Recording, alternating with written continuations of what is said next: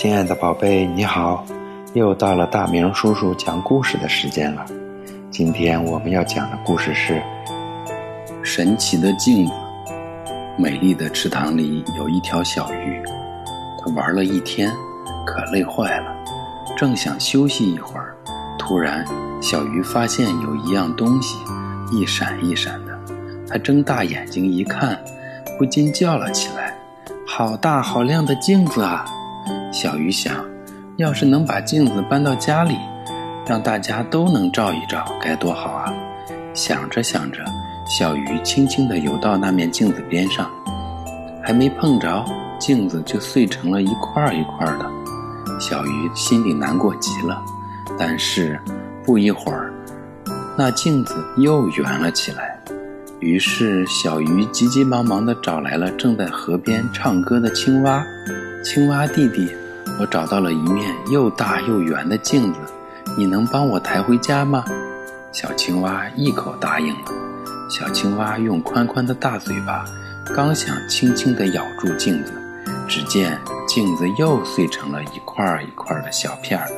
小鱼和小青蛙都很难过，但是不一会儿，那镜子又圆了。于是，小鱼又急急忙忙地找来了正在水中跳舞的河蚌。河蚌姐姐，请你帮我把大镜子抬回家好吗？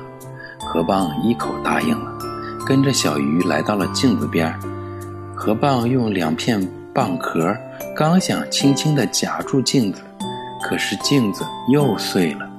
小鱼、小青蛙、河蚌很难过，但是很快。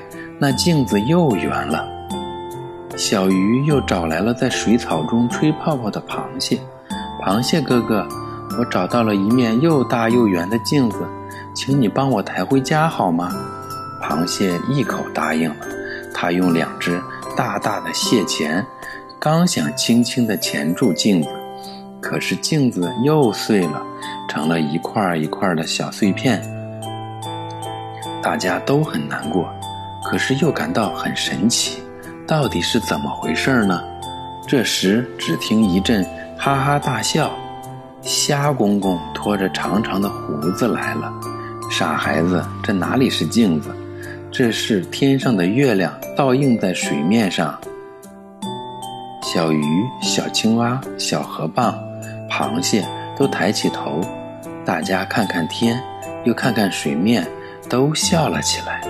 连池塘里的月亮也笑了。小朋友，谁找到了一面镜子？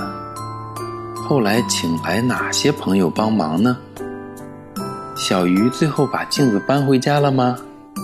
为什么拿不动这面镜子呢？